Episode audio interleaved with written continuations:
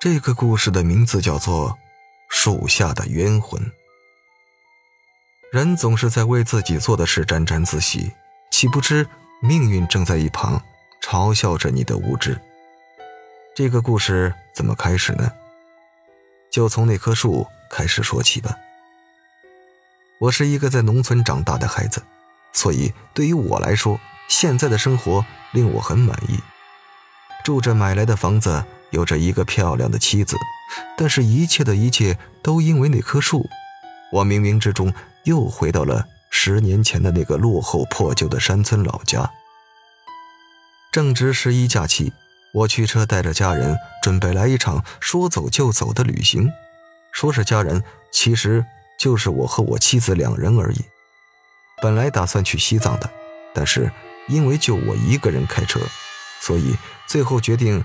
还是回我老家看看吧，那里也勉强可以算是山清水秀了。对于妻子的这个决定，我是反对的，因为那里藏着我的一个秘密，一个不为人知的秘密。我的老家在苏北的一个普通山区，近几年因为村里经济一直不好，所以领导决定搞个农家乐，来吸引游客，壮大村子的经济。其实我们村子里十年前是有个富商来投资的，当时据说带了好几千万的现金，准备在这里盖一个大型的休闲度假村。但是最后那人不知道是故意的还是出事了，他莫名其妙的失踪了，最后都惊动警察了。到村子里调查了大概几个月，也就不了了之了。当时。我还只是村子里一个普通的小混混，整天无所事事的过着日子。从那个富商失踪之后，我就感觉我不能这么活着，于是我就离开了那个我成长了二十年的山村，独自一个人背着一个大大的包，来到了这个进步鲜活的大都市。这里离我的老家有四个小时的车程，很快我们就来到了久违的老家。村口的那棵大树还在，一切就好像没变。摇晃的树叶沙沙的作响，就好像在欢迎我一样。但是我知道，那不是在欢迎我，而是在嘲笑我。阿仔啊，你回来了，在外面还好吧？回到家，我妈妈就连忙过来帮我拿东西。这时候，我注意到家里来了一个陌生人，那个人看着给我一种危险的感觉。妈，这是谁呀？我紧张的问道。哦，这是县里来的警察同志，说是来调查啥案子的，来我家问问情况。对于警察，我有着莫名的反感，于是我就带着妻子出门到村子里随便转转。走着走着，我就来到了村口。这时，我突然注意到，在村口的那棵大树下站着一个人，那个背影。是那么的熟悉，我盯着树下愣愣的出神。妻子见我半天没说话，就好奇的顺着我的目光看过去，然后问我：“你看什么呢？这么出神？”说着还用手在我眼前晃了晃。你看树下那人长得什么样啊？我看怎么那么像我们小学的同学阿狗呢？因为妻子和我是小学同学，所以我才会这么问他。哪有人呢？你眼花了吧？妻子转头莫名其妙的看着我。什么？那边不是站着一个人吗？你看，就在那儿。我急了，明明有一个人，妻子怎么会看不到呢？他的眼神可是出了名的好啊！就在这时，眼前的那个人突然消失了，就好像从来都没出现在那里一样。怎么会啊？我揉了揉眼睛，再往树下看去的时候，突然一个血红的东西从我眼前飘过。我看到一个穿着西装的中年男人蹲在树下，好像在寻找着什么。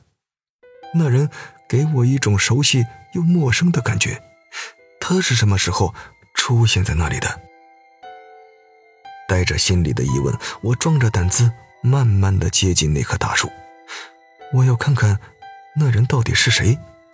还有刚才突然消失的阿狗究竟去了哪儿？慢慢的，我靠近了那棵树，树下一阵阵的吹着风，我感觉那是一股刺骨的寒冷。现在还不是冬天，怎么会这么冷啊？可是如果我够细心的话，就会发现那股风没有吹动树叶，这明显就不正常。那个人背对着蹲在树下，脏兮兮的西装似乎很久都没洗了，上面还隐约的有一点点的东西在动。越靠近那个人，我就越感到一阵的恐惧。嗯，怎么不见了？找不到了。我隐约的听到那个人在说着什么，好像是什么东西找不到了。喂，你刚才有没有看到一个小伙子站在树下呀？我想问他关于刚才我看到的阿狗是不是在这里？找不到了，找不到了，还给我，还给我，我的头！突然，那人猛地一转身，我惊恐的发现那人的脖子上空无一物。他刚才是在找他的头吗？你，你，你是鬼鬼！我突然想到了什么，尖叫着转身想逃离这里。其实我早该想到的，但是我为什么没想到呢？就在我转身想要逃离的时候，突然一个人影挡住了我的去路。我猛然抬头，发现那人正是阿狗。他是怎么出现的？为什么我毫无反应？阿狗，你，你还活着？我失魂落魄的看着面前的阿狗，苍白的面色显得是那么的恐怖。后面那个没有头的鬼，不知道什么时候悄悄的出现在了阿狗的后面，静静的站在那里。你终于回来了，我可以报仇了，我终于可以报仇了。阿狗猛然向我这边扑了过来。此刻的我想逃已经来不及了，眼睁睁地看着那个没有头的鬼和阿狗扑到了我的身上，我闭上了眼睛。第二天，有人在树下发现了昏迷中的我，把我背回了家。